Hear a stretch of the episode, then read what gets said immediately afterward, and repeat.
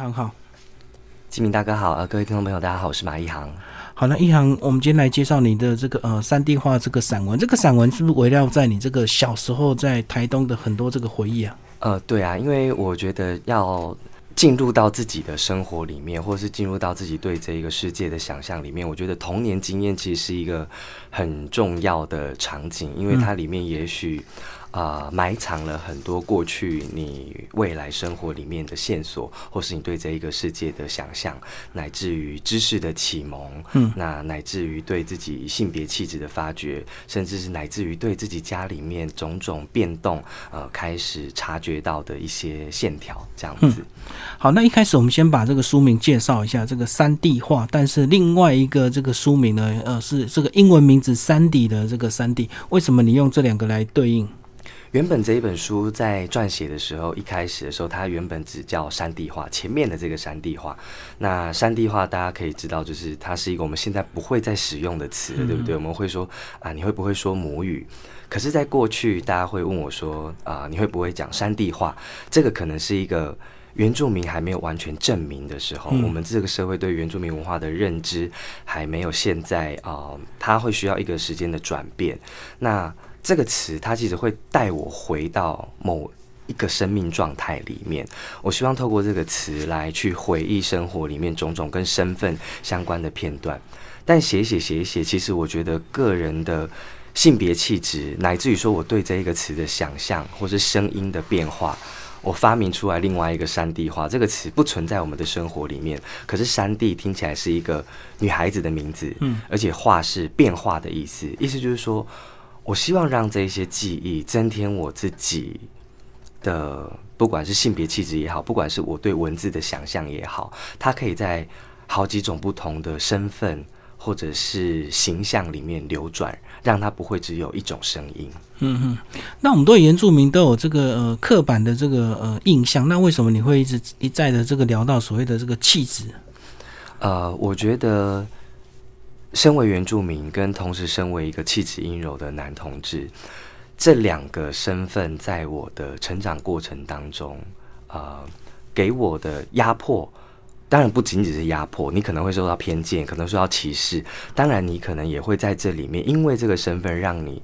想的更多，嗯，那我觉得这个对我来是来说是重要的。呃，很长的一段时间，我觉得写散文，因为它毕竟有一个跟自我披露相关、相当密切的这一种关系，在很长一段时间，你会不知道怎么样去处理这样的身份的问题。我觉得那个其实也在我自己的散文创作里面扮演了一个我时时刻刻要去摸索的过程。好，那我们现在是不是就跟我们听众朋友聊你的这个家庭状况？好啊，就是我家庭状况，其实，在书里面也有。交代，呃，我有两个母亲，一个是我的生母，一个是继母。那我的父亲跟母亲，我的父亲来自剑河部落，那母亲来自初鹿部落。那我的外公是云南云南人。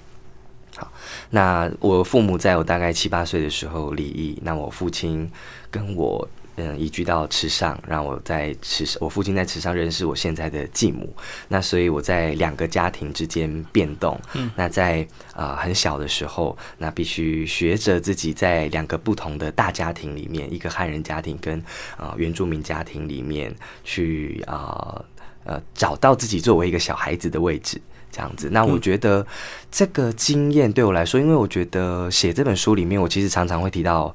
同时提到我的继母，也同时提到我的生母。我常常都跟大家说，我有两个妈妈。嗯，那呃。我们除了对原住民有刻板印象，对男同志有刻板印象，我们有时候也会对继母有刻板印象。嗯，我们常常会说春天后母心，常常会说呃晚娘脸，然后常常在很多很多的时候的场合都跟大家说，我们尽量不要用这两个字去这些对继母有不好的想象的词汇，因为我们虽然用的很轻易，可是听在继母的心里，其实那一定是很难受的。为什么要去预设？继母对不是自己亲生的孩子就不好呢？那我自己作为一个继母养大的孩子，我对我的两个母亲都非常的感念，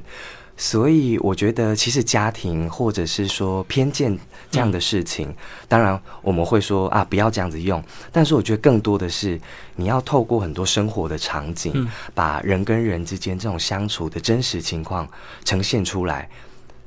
一方面是说我们不要去辅音刻板印象，另另外一方面我们也要让人家知道，在印象底下有这么多的情感状态，这才是文学可以提供给人的生活的血肉。我是这样想。那时候七八岁，这个父母离异对你有造成冲击吗？我是一个比较适应力蛮好的小孩子。那当然，父亲跟继母在啊结结婚之前，他们也交往过一段时间。然后我的继母有一个好朋友，那个阿姨跟我很好。那然后有一天婚礼前一天，他就跟我说：“哎，马一航那个阿姨跟爸爸要结婚了，你明天就要叫他开始叫他妈妈喽。”我就嗯好。嗯，那我就第二天婚礼结束，我就很自然的就叫他叫他叫他妈妈，完全没有排斥感没有排斥感，因为我继母对我非常的非常的好。那我我会觉得说，这种生小时候可能没有那么不可能想呃，可能想不到那么远，但是也许这是我性格里面潜藏的一部分，就是说生活里面所有的变动，它也许都是时间或生命本身要给你的东西。你先试着去，呃，接受它，再慢慢的去体会它，理解它。嗯嗯，这跟你的个性有关系吗？我觉得应该是有一点啦。我是一个比较温暖的，呃，比较随，我觉得我算是算是随和的人。对，嗯。然后生母的部分呢？呃，就是在在离异之后，你的关，你跟他关系还是维持的非常好吗？呃，对，但是我觉得对我自己来说，可能比较需要去。处理的反而是，例如说逢年过节、过年的时间，可能就是这么几天。怎么吃饭就对。你要在对啊，要当然会希望在池上这里过年，可是也会要到建和老家拜拜。那也希望有没有一两天有办法去哦出入。的家里过节这样子，对我里面有一篇叫做《更年》，其实就在写这样的情境。这个更年当然指的是说两个母亲，那各自遭遇了更年期之间的生活的变动。可是那里面其实有很多的是小时候，我觉得我好像一个物件，我要学习自己怎么样在这两个家庭里面把自己好好的递送。当然，小孩子的行动能力没有那么好，小孩子处理事情的。呃，方式也没有那么成熟。我跟我父亲之间也常常因为这一些小事情，会觉得有一点点，嗯，小小的摩擦。每个家庭都会有，但是我觉得这就是所有人在生活里面都要慢慢去学习的事情。好，那这本书呢，分为五个章节架构。这个呃，一航是不是先把这个跟我们稍微介绍一下？好，呃，这本书分成五集，第一集叫做自己的篱笆。那这个自己的篱笆。我们通常会讲说自己的房间，自己的房间哦，女人要写作要一个自己的房间，那也要有经济能力。可是自己的篱笆是什么？对我来说，我小时候生长在呃乡间的这个经验，我觉得篱笆是一个很很有趣的事物。篱笆上面有很多的植物，但是篱笆也像是一个家屋的周围的环境的范线。一个小孩子。又想走出去这个篱笆外面，然后又想好好的留在这个家里面。篱笆象征了一个童年的眼睛。然后第二集叫做“如果我是凤飞飞，哥哥你一定会要我”。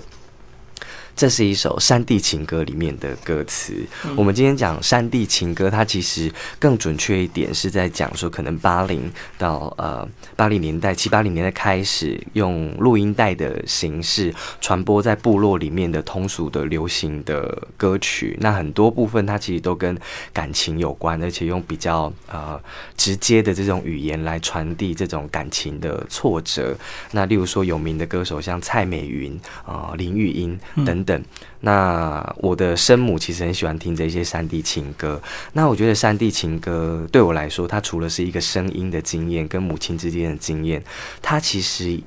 传递出来这种爱的挫折感哦，那其实也是我们每个人生活经验里面，或我自己里面很强烈的一块。所以在这一集里面，他提到了很多，其实是关于在。呃，性别气质，关于声音的记忆，当然还有很多是在呃喝酒的时候的记忆，跟歌有关的记忆，有一些痛苦，当然也有呃歌本身带来的这一种愉悦。啊，第三集是山地画，呃，在书名的这个前面的山地画，它处理了一些比较沉重的课题，包含死亡，包含身份，包含我跟我父系家族之间的关系。第四集叫做不懂要问，这一集的文章。跟其他集的文章比较不一样，有四篇都是书评跟访谈。那我觉得作为一个原住民的写作者，个人的经验一定是有限的，而且因为我们家住在池上的关系，我跟我父亲的原生部落或我母亲的出入部落剑河部落跟出入部落之间。呃，我跟原住民的传统文化之间，我不敢说有那么样的紧密。嗯，那可是我觉得作为一个原住民，其实有很多时候是借助别人对原住民文化的理解跟经验来反射自己。所以这里面虽然是书评，虽然是访访问，可是很多时候它是跟这里面的其他的经验在映照。例如说音乐，例如说性别。好，第五集。回到了书名的后面的这个山地化、女性化的山地画这一集，我觉得已经到了最后，我觉得可以写的比较放得开。我尝试用一些比较，当然我们去谈啊男同志的生活或是男同志的呃成长过程里面，难免会碰到啊歧视，难免会碰到偏见，跟原住民的成长过程一样。可是我希望它里面带有一点点。幽默感跟大胆，例如说，我里面有一篇娘娘腔，它其实是在谈当兵时候的经验。那我觉得大家去当兵，不管是不是男同志，一般的男孩子去当兵，你都还是会觉得说有一个很。阳刚的规范在训练你要成为一个男人，可是要成为一个男人或成为要成为什么样的男人，其实不一定每个人都跟这个大体制、这个团体想的是一样的。所以在当兵的时候，有很多人其实是处着处在并不那么快乐的状况里面。但是我在这里面，我觉得在当兵的时候，我也因为我的好伙伴、好姐妹一起遭遇了一些有趣的小事情，然后我想把这一种呃。呃，军队里面的这种另类的闺蜜的这种感觉传递出来。嗯，虽然你现在讲的很轻松，可是我相信在那当下，其实还是有很多这个不愉快跟歧视啊。啊，一定会有嘛。好，我们就先从这个第一章节来跟大家聊好吧。第一章节比较属于你儿时的一些回忆，对不对？就是篱笆之外的一些空间，篱笆之内的，对，包括你小时候的一个学校环境。啊，对，有蛮多在提到学校的。我很喜欢写池上的学校，包含我的国中，包含我的小学，或者是我们的图书馆哦。因为我觉得，其实呃，在乡下，那作为一个就是说对所有的知识、阅读呃，甚至是乡下以外的世界都很好奇的一个小孩，那我觉得图书馆啊、学校这种教育机构，会给你很大的这种诱惑跟想象。那当然，在这一些知识里面冒险的时候，你有时候也会悟出一些地雷哦。例如说，那些书里面它可能藏着一些，哎，也许不太那么适合这么小的小孩子看的内容。那可是你会觉得，哎，反正我自己就是很早熟嘛，我就可以在这里面找到一些我喜欢的东西。甚至在学校里面，当然也会有一些。危险，小孩子之间也有小孩子之间的危险，对不对？那我觉得这种神秘跟启蒙，跟人跟人之间的这个互动，也许他很早就在这个时候已经埋下了一些伏笔。嗯嗯，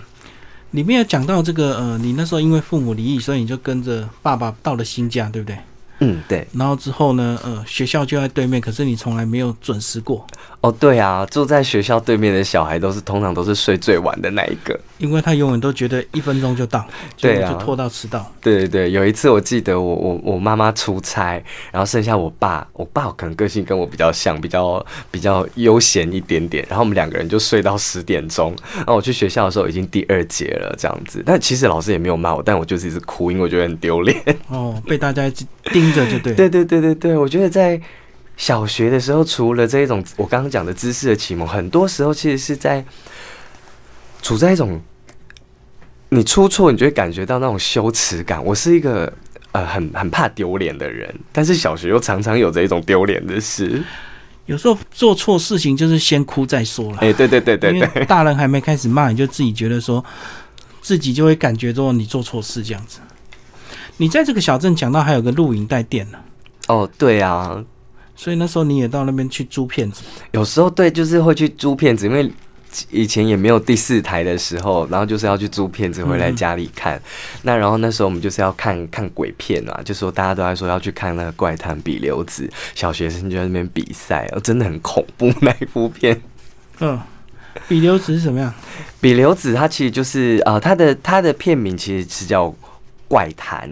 那然后因为那个呃里面的那一个最吓人的女鬼，她就是一个人头蜘蛛身哦，对对我懂的女鬼。然后小学生对那个来说一定会觉得很可怕，可是对我来说，呃，回头去想那个可怕的经验，倒不是去要去谈说这个女鬼那个情境恐怖片的塑造是多成功，而是这个时间过了之后，很多恐怖的事情。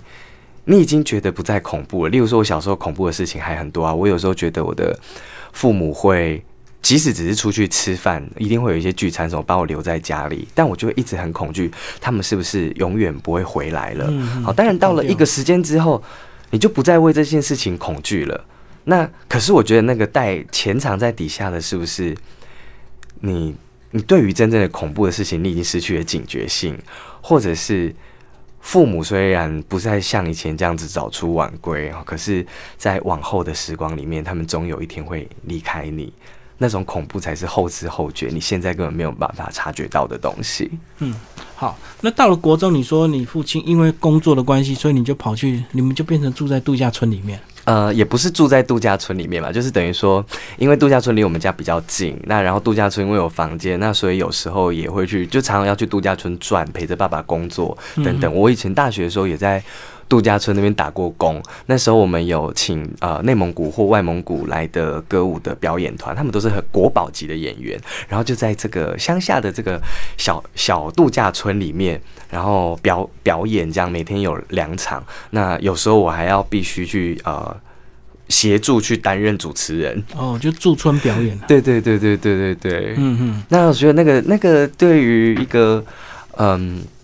国中生、高中生来讲，那个其实是很很奇特的经验，这样，子。很特别。嗯，好，那我们来聊第二集啊。第二集就讲到很多你跟歌的一个关系啊，对，包括你很喜欢听的一些三 D 歌。先帮我们介绍你喜过去喜欢听的这些歌，好吧？呃，其实有一些歌，像林玉英的歌，呃，以前我就蛮蛮喜欢听的。哦、那然后我一直以为林玉英她是一个，因为她有一首歌叫《小雨》很有名嘛，嗯我就一直以为她是一个呃呃闽南歌手这样子，但她其实是是阿美族的原住民，然后她也出了很多的母语专辑啊，歌很多，我没有办法一个一个讲。好，那但是如果我是凤飞飞哥哥，你一定会要我那首歌，其实是另外一个歌手是。有一些三 D 情歌是因为我喜欢那个旋律，但是到后来我再回头去 YouTube 去找说，诶，还有哪一些呃过去有名的女歌手这样子，然后就辗转之间找到了蔡美云。那蔡美云在现在在 YouTube 上面你可以听到的歌，因为那一些录音带都大概是流行在呃八零年代左右，所以音质上比较模糊。可是嗯它的伴奏也没有那么复杂，可是他的声音其实特别的比较亮啊，没有，反而是特别的沙哑，是哦，嗯，呃，然后而且是特别的听起来很哀怨。林玉英的声音比较明亮，她也唱一些很轻快的歌，可是蔡美云的歌声特别的哀怨。嗯，哦所以我才会用她的这个“如果我是凤飞飞哥哥，你一定会要我”来当做这一个集名。就有点像那个呃，很多闽南歌都是那种悲伤的歌，就对了，对对对，嗯，都是离别啊、分开啊什么的。对对对，虽然我我觉得他呃听起来都是很简单，什么哥哥你不爱我等等，可是因为其实原住民在呃我或者我们在唱这个山地情歌的时候，有时候他不见得是呃可能会因为是。呃，一个恋爱事件，可是有时候其实你是因为生活上面的挫折，嗯是这一种生活上面的这种挫折感为你带来这种共感哦。例如说，我大学的时候，那时候呃，把奈也新出也出了他的第一张专辑《泥娃娃》。嗯，泥娃娃是儿歌，可是把奈把泥娃娃唱这首歌唱的这么的沉重，这么的哀怨，他没有一个字提到生活，没有一个字提到提到爱情。可是我们自己有生活，我们自己有爱情。我那时候刚上大学，你也会遭受到在台北生活的这种孤寂感。我觉得这一种声音之间，你不需甚至不需要歌词准确的告诉你在讲什么，可是你就可以带来某种情感上面的联系。那个是一个很很神秘的力量。嗯，好，我们来讲有一篇这个讲到这个苏打绿的故事，对不对？在台东这个汉阳北路有个卡拉 OK，反正苏打绿就出现在那里。哦，对对对对对对对，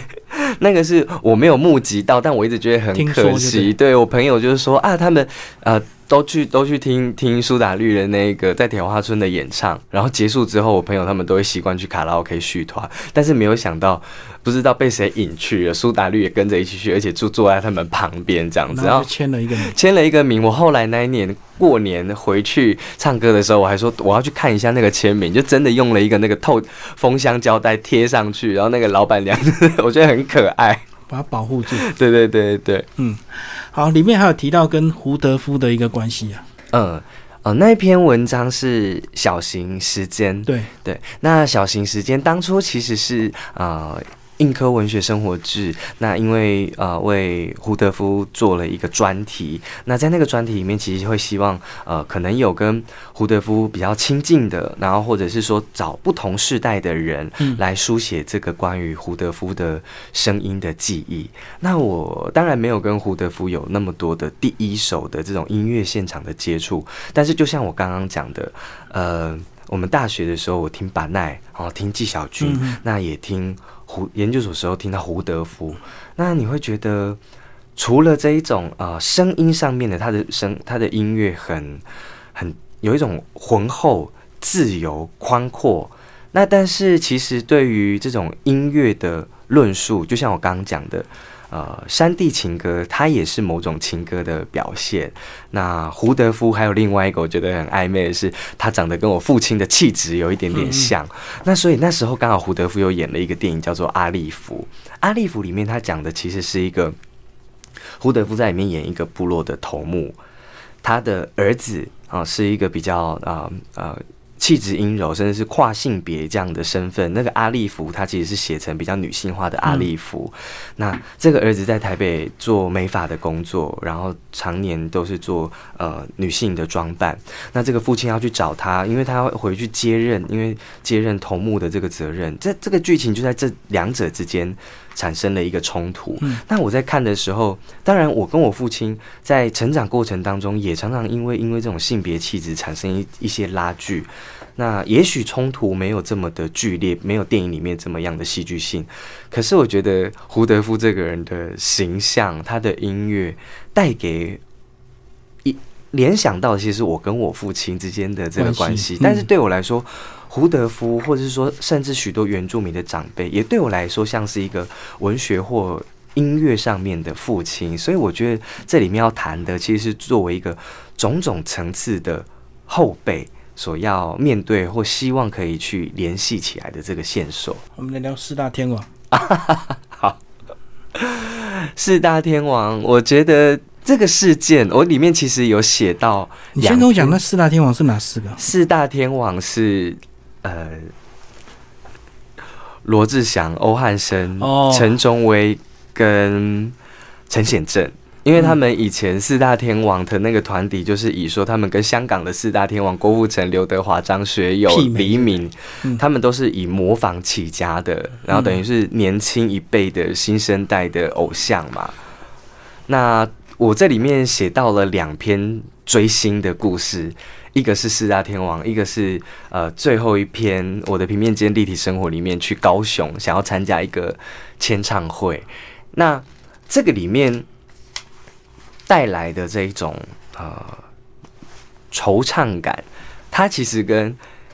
爱情里面就是说你想要但求不得的这一种感觉很像，但是它一方面又呈现出来某一种城乡上面的讯息落差。没错，嗯你你在乡下，然后你就觉得说，哦，我好想要送他们礼物。有时候看那种明星杂志，然后他们就会把他们收到的歌迷的礼物啊展现给大家看。你说，哦，我我那时候也喜欢画画，哦如果可以画一张他们的画像寄给他们，他们是不是也会收到？然后或者在报纸就小小的版面告诉你说，哎，他们会来台东。台东到池上其实一点都不近哎、我从池上到台东我还要花一个小时。如果我要在那一天去，我可能还要自己去提早去坐火车，然后去找到呃签唱会的会场在哪里。那时候又没有网络，也没有手机，很多的状况都是处在一个半隔绝的状态之下，然后你就突破这个前重重困难，但你才发现，就是说后来他们取消了这个演出，对他们来说，这个就是生他们的呃，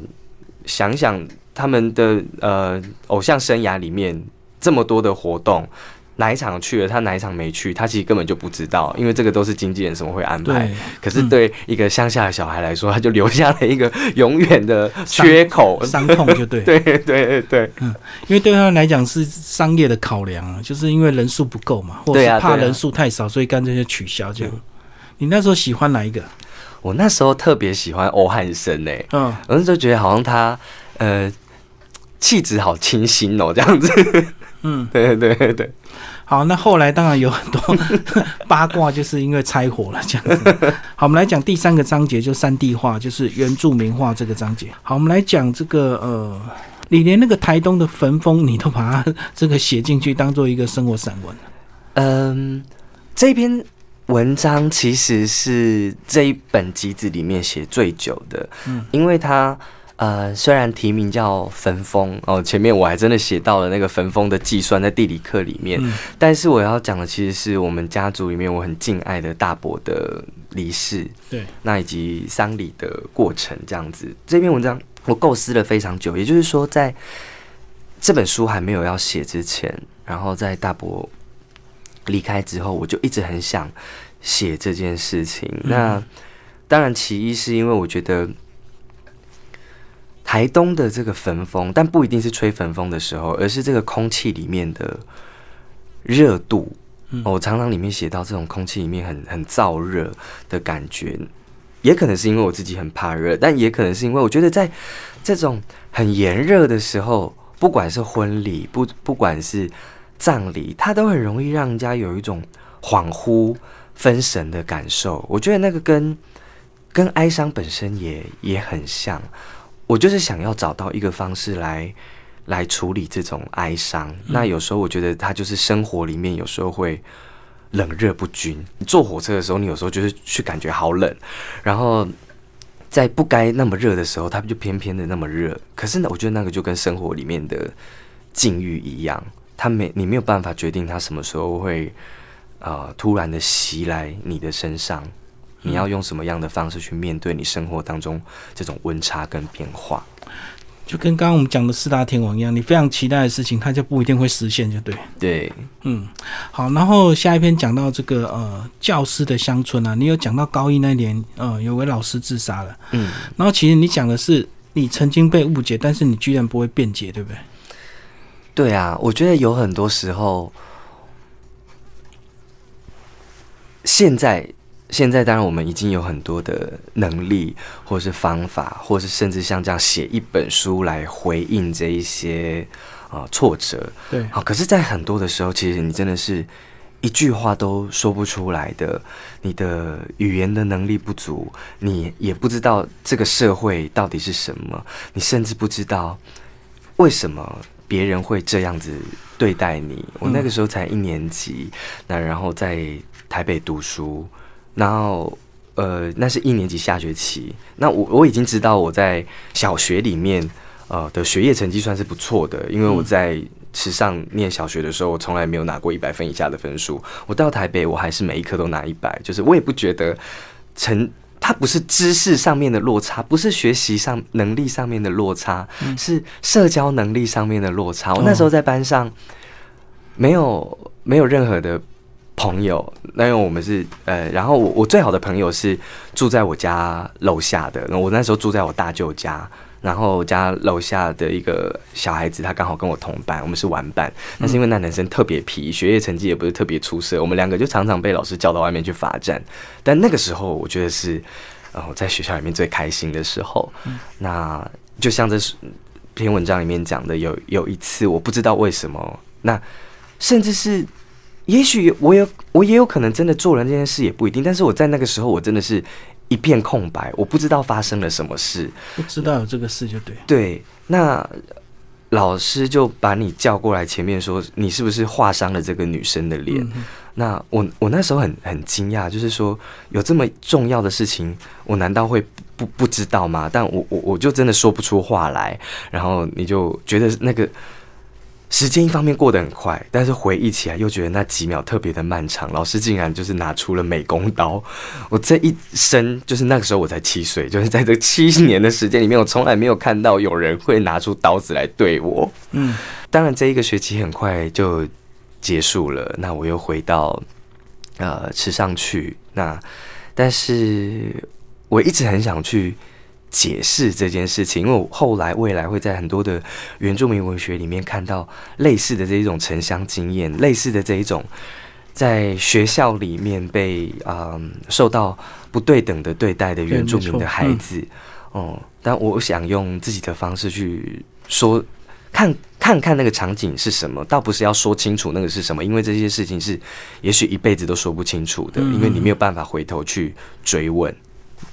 你只是很纳闷说为什么？那当下你无法辩解或无法说出什么事情，就对了。对嗯嗯，好，我们来讲第四个章节。第四个章节讲到是呃不懂要问，对，那里面有提到一个八代的野运八代的野运，帮我们介绍这个。哦，呃，八代的野运这一本书，它讲的其实是张惠妹的妈妈的故事。嗯嗯嗯，那可是他没有把它写成张惠妹的母亲的传记啊、对不对？因为她这是一个这么有名的人物，在部落里面这么重要的一个女性啊、可是因为她要讲的这个野跟这个运，我们其实回到我我我我对呃山地画里面有也有很多提到这个声音的章节，嗯因为八代要讲的不是这个一个人的故事，他要透过这一个人的故事，其实要讲的是这个部落乃至于原住民的声音的故事。也就是说，这一些韵律回荡在我们的生命当中，甚至他要讲的是这个生命历程本身的这个韵律。就像它里面在呃书里面有提到部落里面的一个小溪流，小溪流有小溪流的声音，甚至它可以不需要被有一个很具体的名字，即使它是一个无名的溪水，就像我们流传在呃生活当中的传唱的一些曲调，它也许也没有固定的歌词，它会随着我们的呃生命的情境嗯去做哀伤或者愉悦的转变。可是这可能其实就是我们呃原住民在啊、呃部落里面哦生以八代的大八六九他生活的大八六九部落出发的。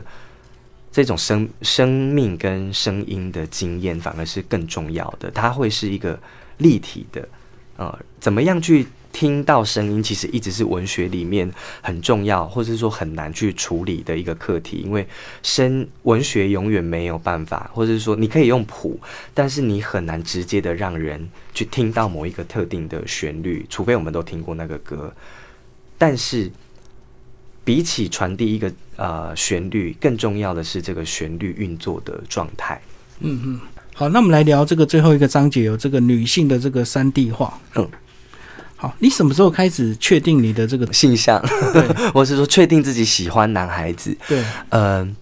我觉得确定自己喜欢男孩子，这个可能这个点可以发，可以可以拉的很长。意思就是说，你要是细节的话，例如说你第一次对男性或者是对性产生欲望、好奇嗯是什么时候？我觉得那个可能。每个人其实都，我觉得那个那个状态都蛮蛮早的。嗯通常一般，我觉得大概到四四五年级、十岁左右，大部分的人就开始会慢慢有性的意识萌发起来。嗯可是，在那之后，其实更长的是你要花好长的时间去捕捉那个性的意识到底是什么，嗯然后学着去觉得可以去承认这个性的意识在你生命里面的作用，然后再来是可以跟别人讲，再来是你可以跟别人建立关系，嗯再来是你可以把它当做你的生命、工作、写作的一部分，再来是在家庭里面或在其他。选择用什么样的方式披露出来，这个过程是非常的漫长，它没有一个固定的时间点。但是对于我来说，例如说我跟家里的这个出柜的过程，我在大学的时候曾经呃跟朋友演过一部电影，导演是周美玲，片名叫做《验光四射歌舞团》。那在宣传的过程当中，你免不了会受到记者去呃询问到你的形象，会因为这个是呃这个状态，等于说公共媒体意外的帮你出柜了，嗯好，然后就家里面会打电话来，但打电话来不见得是，并不是要责骂我，而是在担心我。例如说，我那个时候我要上研究所了，你的性别气质，你被如果老师知道你是同志，会不会影响你？没错，会不会让你没有办法入学？我我我跟他们说，这个这个不会。我们所上的老师对这件事情是很很尊重、很开明的。可是你那时候会感觉到说，天哪！对父母来说，他们最担心的其实是害怕你会不会过不好。嗯，我觉得这个是一个很很会会让你觉得很心疼，很很心疼父母。那当然，再来是那，可是在这个后来呢？那如果你知道父母会心疼，或是你要不要替他们？保护这个身份，然后或者是说我我我，如果他们会担心，那我应该做的这么坦率吗？嗯，其实，在这一件事情没有慢慢的处理磨合之前，我都一直没有办法写这一本书。这也是说我的散文的写作进展的相对的比较慢的关系，是因为我一直在找一个方式去找寻这个说话的语言跟方式。对，因为你们家人毕竟要面对的是部落的人嘛。所以部落可能会有更多的这个呃疑问啊。对，但是对我来说，我觉得可能更如果他有一个更重要的是，说写作，就我我父亲其实是很尊重我的写作，或者是说他很支持我的写作。那上个礼拜办完新书发表会，他还打电话来问我说：“哎，活动办的成不成功？因为那个新书发表会是卡拉 OK 唱，然后活动的流程设计比较复杂一点。然后我就跟他说：‘哦，OK 啊，大家都都都很开心这样子。’那我之前出诗集的时候，然后我爸爸还嗯帮我认购了很多本，然后分送亲友这样子。那当然，一方面是我觉得我我我觉得我。可以感觉得到父亲对我写作上面的支持。那另外一方面是，我觉得写作这件事情，或者把这一些题材写出来，有时候它在某一些层次上不只是我自己的事情。如果这个的写作，它可以让更多人留意到。呃，原住民在当代的不同的、嗯，各自不同的生活处境啊，不只是我这一种，我是各种不同的性别处境哦。那我觉得这对我来说，也许是更珍贵的事情。我想我父亲会因为这样的呃想法而支持我。好，我们最后请易航来帮我们介绍这个书封。这个书封很特别，因为这个书名有三 D 画跟三 D 画这两个，所以书封其他也设计了一个隐藏版。来，把我们这个封面给大家看一下。好，我们先看这个正常的，你看到的是三 D 画，外面你会看到是第一个呃，因为这两个书名，所以我们就在呃正面跟反面让它做一个大小的凸显，所以在比较。黑白灰组成的这一个这一面，你会看到大致的山地画。然后我们设计师他也许用了一个这个，可能像是有一点痕迹神秘，但你要猜测它到底是什么这样子哦。也许是某一个墙墙壁上的壁癌，然后或者是泪水，然后或者是槟榔汁，哎，都有可能，对不对？然后也像有一点点像窗户的感觉，像门哦，你可以从这里面看出去，然后。但是反过来之后，我们就会看到有一个比较艳丽鲜艳，用荧光绿、荧光粉红，然后文字其实都一样，但是我们就把它放的特别大，然后上面有一个我小时候在三仙台拍的照片，然后不知道我那时候小时候。就已经这么风骚了，摆出那么妩媚的姿势，然后底下其实是我父亲跟我姑姑年轻的时候，嗯，爸爸穿了一个高中的制服，然后姑姑在照相馆里面，然后穿着传统服饰，这样非常娇媚的照片，这样子，嗯，那当然一方面是希望说这个里面保有一些家庭的记忆的样子，那另外一方面也希望就是说，哎，那表示说在这个。外表的素雅底下，哦，也许会藏着一些鲜艳有活力的事物，可以让大家来看到。那当然也可以选择你，因为这个书封我们是自己可以去做内外反穿的，对，哦，所以你自己可以选择这个你你喜欢的哪一个面相来展露出来。嗯，好，最后一阳再帮我们介绍这本书的推荐人哦，我的推荐人其实。呃，因为我有很多很尊敬的师长跟呃亲密的朋友，那里面例如说包含呃八代，因为我当初在呃联合报的副刊上面跟他有一个文学相对论的对话，然后当时是啊。联合副刊的王胜宏大哥跟我们邀稿哦，所以我觉得他们两位对我促成这个山地化的演讲跟写作是很重要的。当然还包含呃长辈，还有像周志文老师，我台大中文系的老师，他的散文一直是我的典范。然后还有孙大川老师在原住民文学上面给我的呃启蒙，跟他的人格气质对于一个原住民青年作者的那种你写什么都可以的这种宽容，我觉得对我来说是很重要的。嗯，那另外还有的。好朋友，呃，李平遥、陈柏青、黄崇凯、杨富明、叶嘉怡、钟敏瑞、严娜，呃，少夏，然后还有我的男友陈柏玉，那还有我的呃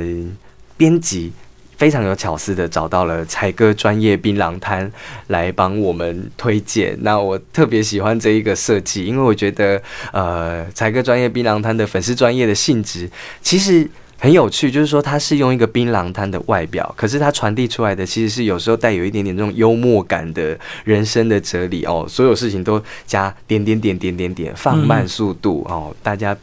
宾友一定要注意自己的语速，这样子。那我觉得它也是，嗯。